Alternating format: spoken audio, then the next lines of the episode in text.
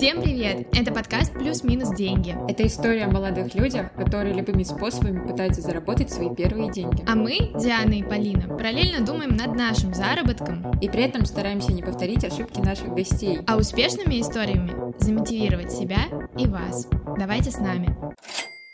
Мы с Полиной пытаемся, стараемся выходить из зоны комфорта и брать необычные, сложные темы. И мне кажется, вы чувствуете, э, слышите, как э, меняется качество именно того, что мы вкладываем в выпуски, содержательная их часть. Мы начали очень сильно запариваться с тем, какие еще более необычные истории найти. К тому же мы понимаем, что у каждого из нас опыт первого заработка уникальный, необычный и неповторимый, и мы стараемся узнать как можно больше необычных, возможно, странных и нестандартных историй, соответственно, сфер и способов заработка. И сегодня... У нас будет одна из таких историй.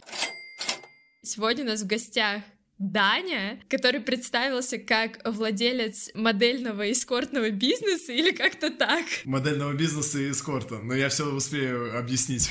Да, так что если вы там о чем-то уже подумали, ребята, то нет, все намного интереснее и сложнее. Мне кажется, что парни, которые э, слушают наши выпуски, они сегодня удивятся от того, какую тему мы с Полиной вообще поднимаем, потому что мы с Полиной до сих пор пребываем в шоке. И мы каждый выпуск, кстати, кстати, говорим, что мы ничего не понимаем там в технических предметах, еще в чем-то. Вот здесь вот мы, правда, реально совсем ничего не понимаем. Будем сейчас разбираться вместе, как можно заработать на перепродаже машин, правильно, Дань? А, машин, предметов, связанными, связанных с автомобилями или просто банальных моделек и игрушек. Я бы сказал, что как можно заработать на торговле, потому что, по сути, мои методы от э, методов заработка там несколько веков назад, они особо ничем не отличаются. Купил дешевле, продал подороже. Предисловие, как я вообще к этому пришел.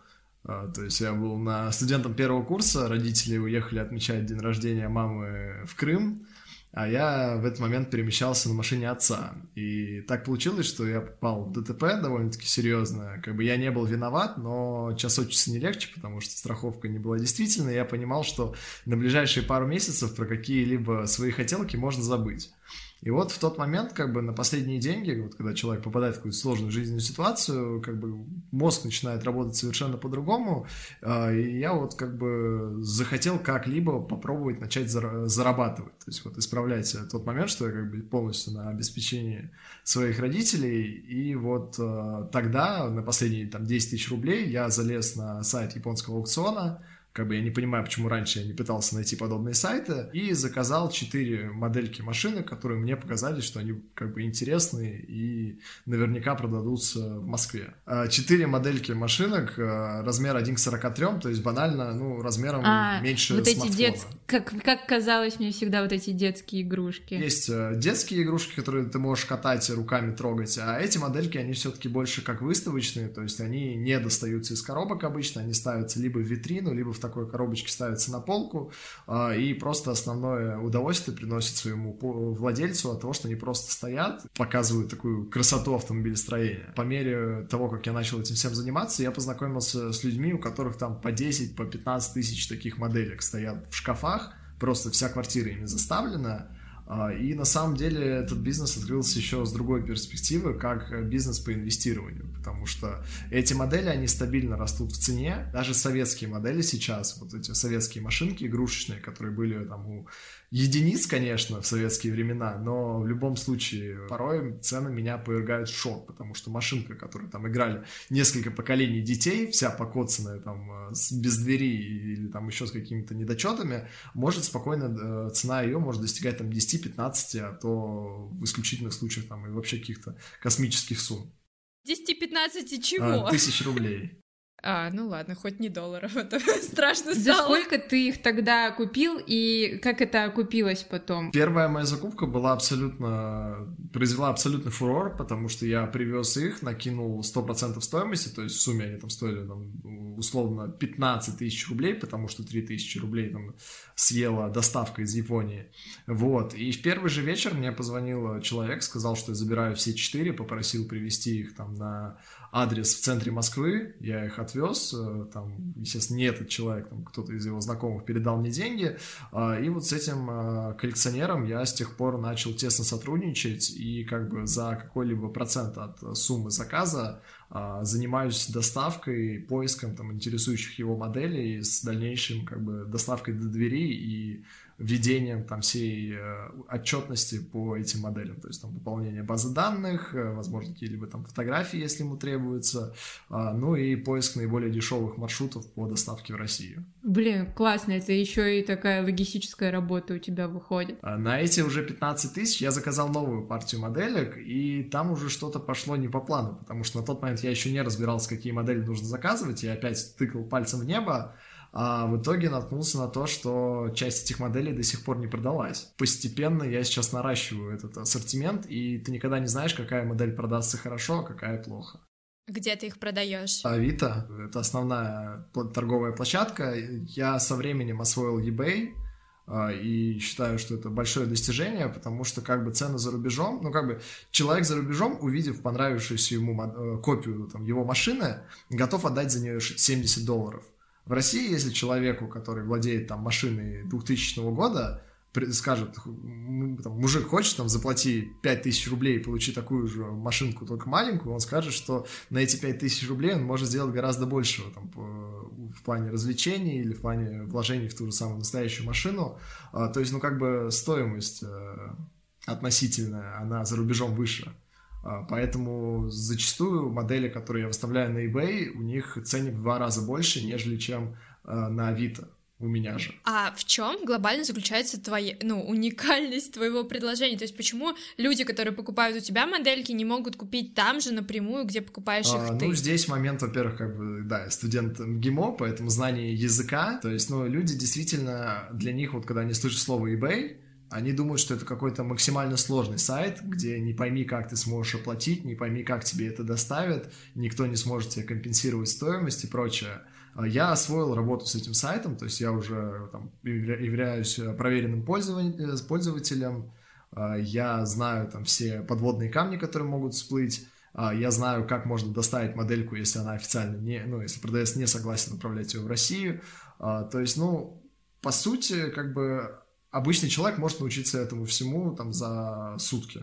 То есть там нет ничего суперсложного. Но просто людям, конечно, приятнее, когда они говорят, вот я хочу такую модельку, я сразу присылаю фотографию модельки, которую они ищут, и сразу называю стоимость. То есть, а то, где я ее беру, за какие деньги и как, это их уже особо не волнует. Короче, по сути, ты посредник, который хорошо изучил рынок и помогает им ориентироваться и поставлять. А, да, я вот хочу прийти именно к этому состоянию посредника, потому что вот э, продажа, так сказать, онлайн, она как бы приносит определенный доход, но я постоянно увеличиваю там, э, так сказать, свой ассортимент, и это, знаете, кажется как какая-то такая э, болото, в которое ты все больше затягиваешься, потому что вот сейчас у меня порядка 50 моделек в наличии, и как бы в месяц продается там 2-3, не больше, при условии, что, как мне кажется, цены у меня более, более чем адекватные, вот. А, но опять-таки в таких случаях приходит на помощь eBay, потому что вот, ну, самое такое успешное мое дело, если что касается моделек за последнее время, это найденная модель, а, которой всего лишь там два года с момента ее выпуска, там лимит 500 штук, а, нашел ее в Москве там за 8 тысяч рублей, выставил на eBay за 500 долларов, и за неделю она у меня ушла в Абу-Даби. Прибыль составила порядка 20 тысяч рублей, потому что, ну, почтовые расходы и тоже, кстати, а, полезный инсайт. Э, на eBay съедает порядка 25% а, с любой продажи. Знают, как зарабатывать работники eBay.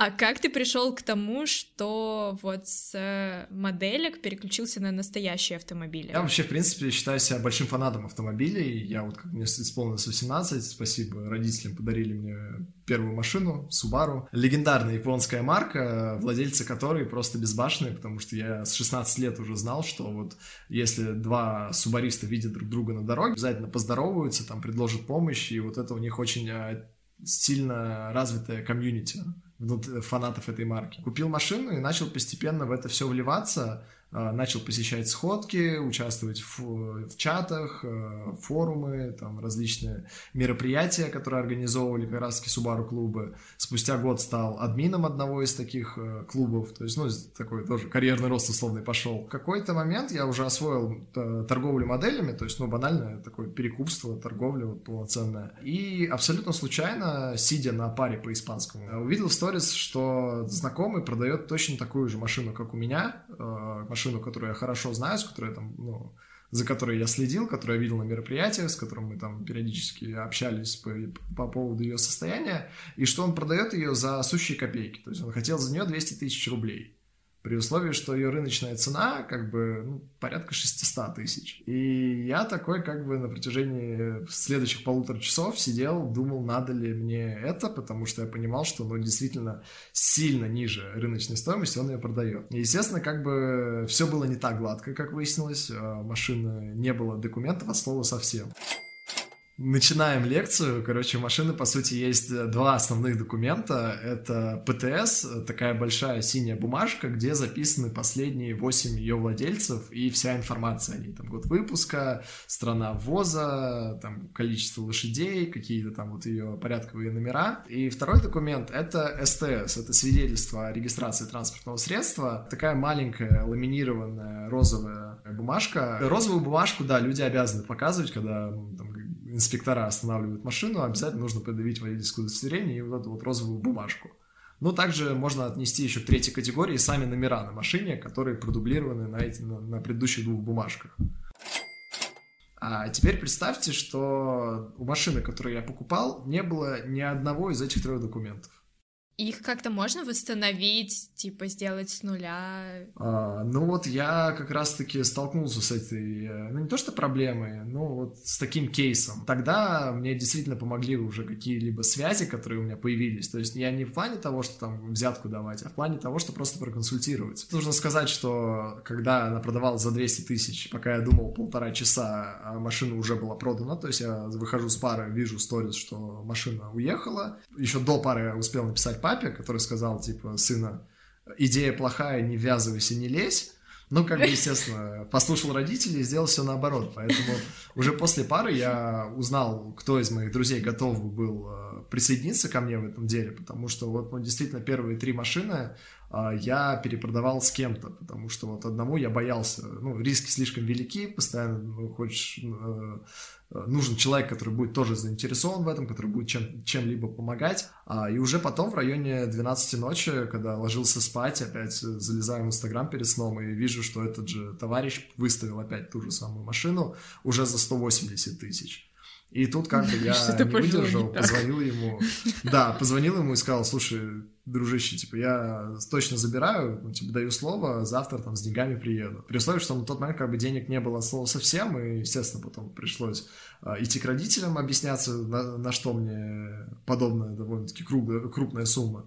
А, но, к моему счастью, родители, в принципе, несмотря на то, что изначально они были против, они сказали, ну, давайте, попробуй. Так, ну, машину ты купил, а дальше как ты восстанавливал вот эти документы? Дальше вот я начал играть э, в жуткого Шерлока Холмса, потому что, как бы, на машину еще отсутствовал документ э, купли-продажи, ну, как так сказать, а, мне нужно было найти последнего ее полноценного владельца. И, по-моему, по номеру телефона автосе... Э, короче, в бардачке лежал какой-то очень старый чек о техобслуживании. И там был указан телефон владельца, который, ну, которому машина принадлежала два года назад. По этому номеру мы позвонили владельцу, который уже совсем забыл об этой машине. Я договорился с ним о встрече, поехал там на другой конец Москвы, с, с ним уже уточнил, ну, так сказать, э, от него получил фотографию договора, который был заключен при продаже машины. Ну и там дальше началась э, очень длинная такая юридическая история, но по итогу как бы машину, все эти три бумажки были, ну, две бумажки и номера были восстановлены и получены новые. Какая была дальнейшая судьба у этой машины? Немножко привел ее в порядок, к сожалению, у нее был очень серьезный недостаток. Двигатель э, был на последнем издыхании, и поэтому по самой ниж- низкой цене по рынку, тогда это было, по-моему, 440 тысяч рублей, а, при этом потратив на приведение ее в порядок и вот восстановление всех этих бумажек порядка 30 тысяч рублей, То есть, ну, в итоге машина стала в 210 тысяч рублей. За 400 она у нас э, с товарищем продалась в течение полутора месяцев. Была же вероятность, что эта машина ну, могла быть украдена. Украденная она не могла быть, но была вероятность того, что действительно там документы не получится восстановить. И тут был второй вариант. Это, так сказать, разобрать машину по запчастям. Я сейчас в эту тему тоже потихонечку вникаю, потому что ну, там, до 2008 года в Россию можно было ввести абсолютно любую машину из-за рубежа заплатить какую-то, ну, не самую большую пошлину и радостно ездить, показывая, рассказывая всем о том, какая у меня хорошая машина, на ней до этого ездил дедушка где-нибудь там в Европе или в Японии. Вот. А потом эту лавочку прикрыли, и сейчас единственный вариант, как ты можешь вести машину и при этом не сильно потратиться в плане финансов, а, это привести машину как запчасти. Да. Вот. Диана уже прониклась моей такой автомобильной тематикой и начала Да все, я, я, я уже тоже тут продумываю все сейчас. Сейчас мы закончим подкаст. Сейчас она тоже влетит на рынок и составит тебе такую конкуренцию, что мало не покажется. Я постепенно прихожу к тому, что надо идти по... двигаться дальше в плане масштабирования бизнеса, а, потому что одно дело ты занимаешься моделькой, которая стоит там 5-6 тысяч рублей, ну как бы вот самое дорогая моделька, если мы говорим про вот такие вот, как э, я упоминал ранее, размером со смартфон. У меня сейчас есть модель, которая там стоит 25 тысяч рублей, и за рубежом она стоит там 40 тысяч рублей, потому что там всего 25 таких штук, она разукрашена в цвет хамелеон, то есть действительно ты крутишь ее в руке, у нее меняется цвет, это ну, очень тяжело так покрасить. Ну и, естественно, очень дорогой производитель, выше, высочайшая детализация. Ну это как бы исключительная такая одна модель. А, ну я, я пришел к тому, что надо пытаться торговать более дорогими предметами, чтобы за одну сделку там с наценкой 50% ты выносил там не 3000 рублей прибыли, а сразу там 15-20, а то и больше. И сейчас э, то, к чему я пришел, это брать машину на реализацию, в принципе. То есть, если человек не готов заморачиваться с продажей машины, э, я выхожу, ну, как бы, ну, мало ли он там выкладывает это в сторис или упоминает об этом в разговоре. Я просто там пишу ему, звоню и говорю, давай я возьму на себя полностью весь процесс продажи, чтобы тебе там никто не звонил, ты никуда не ездил, а, ни перед кем не краснел, и просто в итоге с продажи там возьму какую-то определенную комиссию. Прикол, то есть ты пользуешься человеческой ленью и тупостью, вообще гениально. Это как риэлтор в мире машин. Ну, по сути, да. На весь этот бизнес очень сильное влияние оказал YouTube, потому что там есть э, канал э, Дубровский синдикат, и они последние три года каждую там неделю показывают, как они вот так же перепродают эти машины. И десятки, если там не сотни или тысячи людей, э, ну, также таких же там молодых ребят, которые являются целевой их аудиторией, пытаются также, ну, повторить за ними. Как это обстоит? Вас находят или вы находите вот этих вот людей? В моем случае маши... вот люди сами на меня каким-то случайным образом выходили, то есть вот, э, но там идея в том, что ребята сейчас действительно большинство ищут именно, то есть они вот там, как только машина выкладывается там на автору, они сразу же звонят, спрашивают, что там, как там, и говорят, условно, там через 5 минут готовы ехать, то есть они там сидят прям на низком старте. Но здесь достаточно много разновидностей людей, просто вот по сути, когда я недавно пытался э, попробовать себя в качестве автоэксперта, ну, как бы у меня знаний, знания есть, но они и близко не стоят э, сознаниями тех, кто проработал в этой сфере там 10, 15 и больше лет. А, но сам факт того, что я поехал с подругой смотреть машины не в автосалоне, а от частных лиц, мы посмотрели 4 машины за сутки, и все четыре машины продавали такие же ребята, ну, как и я, просто перекупы, то есть, которые не являлись владельцами по факту. Это плохо, потому что все эти перекупы, они накручивают какой-то свой процент стоимости сверху, и, по сути, ты покупаешь машину дороже, нежели чем она была изначально. Продолжаю еще плохой момент, что эти перекупы, они, у них есть свойства, они порой обманывают. А насколько вообще это легально? Ну, то есть, э, есть ли какие-то подводные... А, абсолютно легально. Mm-hmm. Ну, то есть, э, нет, да, есть подводные камни, но сейчас, слава, действительно, за что можно поставить э, лайк нашему государству, у нас чуть ли не у единственных в мире абсолютно прозрачная база данных по машинам. То есть у нас вот эти вот э, есть различные там программы, сайты, где вбив госномер машины, ты получаешь по ней абсолютно всю информацию, которая есть и у гаишников. То есть вот раньше, лет 10 назад, когда я еще вообще не увлекался этим всем, по, моей, как, по моему представлению. очень велик был шанс, что ты купил машину, приехал ну, регистрировать ее, а тебе говорят, что она в гоне, или в залоге, или вообще была продана не тем человеком. Это то, про что ты спрашивала, Полин. Видишь, сейчас ты уже на такое не наткнешься. Да, то есть, ну, сейчас это все все гораздо проще, но при этом как бы все равно есть риски определенные. В самом начале Даня нам представился как владелец модельного и эскортного бизнеса, ну, с модельками все понятно, то есть, да, вот это купля-продажа, э, перепродажа э, коллекционных моделей автомобилей, а почему бизнес все-таки эскортный? Ну, я сказал, что являлся, являлся владельцем эскорта, да, и на самом деле это замечательный был эскорт, э, и это малышке было всего лишь 22 а, года. Она была родом а, из Брянска. И она мне обошлась всего лишь в 42 тысячи рублей. Сейчас реально очень странно звучит, если не знаете, о чем мы говорили до. Да, одним карантинным утром я встретился с тремя своими друзьями в подмосковном Чехове. А, мы все четвером прыгнули в машину и поехали. И замечательный момент в том, что на карантине сидел на даче с родителями, и как бы мой персональный бюджет никто особо не урезал, а количество трат и способов, куда можно было потратить деньги, оно резко уменьшилось. И поэтому я смог подкопить определенную сумму и в Брянской области нашел заинтересов... заинтересовавшую меня машину, Дайхатсу Чарада де Томасо. Вот максимально редкое, максимально непонятное название. Вот, я даже на нее на своем YouTube-канале сделал довольно-таки неплохой обзор. В нашем Телеграм-канале у нас есть рубрика «Плюс-минус полезно», и вы можете там посмотреть про вот эту вот э, интересную... Да-да, непонятно, про эту непонятную машину. Ссылка на телеграм-канал у нас будет в описании выпуска, так же, как и ссылка, собственно, на профиль Дани. На тот момент я уже перепродал а, успешно две машины, а, заработал там, ну, про, про заработок э, с первой я уже рассказал, со второй там было тоже абсолютно случайное знакомство, когда мне звонит человек, с которым я вместе продаю модельки, и начинает у меня консультироваться касаемо купли-продажи машины. И тут уже я сам встреваю спрашиваю, что случилось. Он говорит, ну вот там из-под Лукойла за копейки отдают хороший Мерседес. И в итоге я просто этому человеку, который у меня консультировался, отдал порядка 50 тысяч рублей, за информацию, и сам как бы поехал у его знакомого его покупать. Вот. И за этими успехами следили там все мои друзья, а, и вот один из друзей проел плеш со словами «давай что-нибудь вместе также сделаем, давай тоже найдем какую-нибудь машину и также ее перепродадим». Мы рассматривали изначально максимально дешевые машины,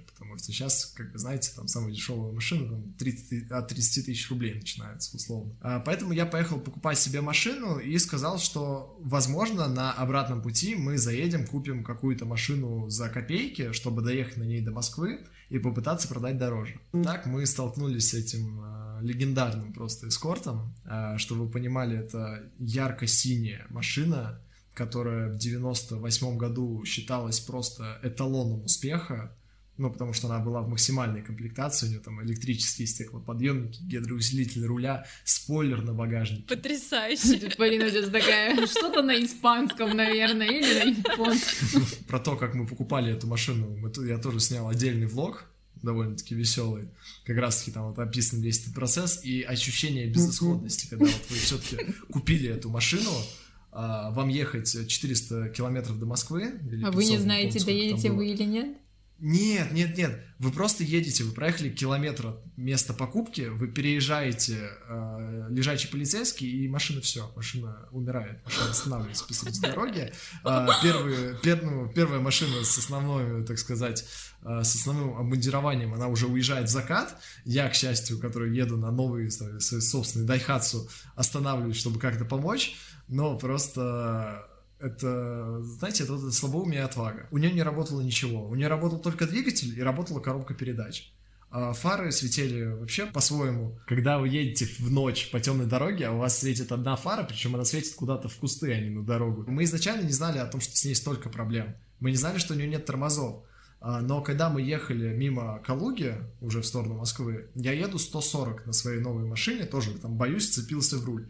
И мимо меня на скорости 150 пролетает вот эта вот синяя ракета с двумя друзьями за рулем. Брянская малышка. Я думал, что у этой машины путь один, это на свалку. Я уже даже подумал о том, чтобы продать ее по запчастям.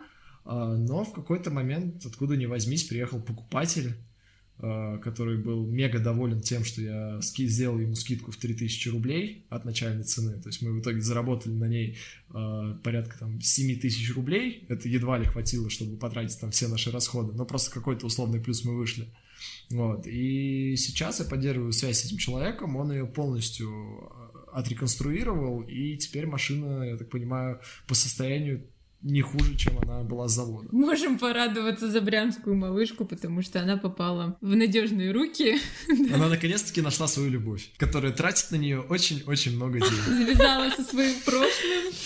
На самом деле какой-то э, целый мир, который для нас с Дианой был, ну, мы не знали о его существовании, теперь открылся, и мы желаем больших успехов развитию твоего бизнеса и, э, и модельного, и эскортного, и всего остального.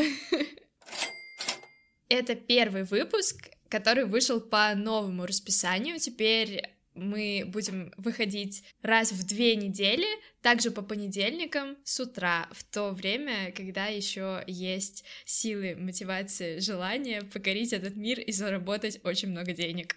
А послушать наши мотивирующие, заряжающие выпуски вы все также можете на разных платформах, на Apple подкастах, Яндекс Музыке, Кастбоксах, везде, где хотите. И э, также не забывайте про наш телеграм-канал, где мы ведем рубрику «Плюс-минус полезно», куда выкладываем супер полезные и совершенно разные материалы, которыми делятся с нами наши гости. И вообще поддерживайте нас, э, делитесь нашим подкастом со своими друзьями, однокурсниками, одногруппниками. И нам будет очень приятно, если на площадках, где вы нас слушаете, вы оставите отзыв, звездочки или сердечко. Всем спасибо, всем пока-пока.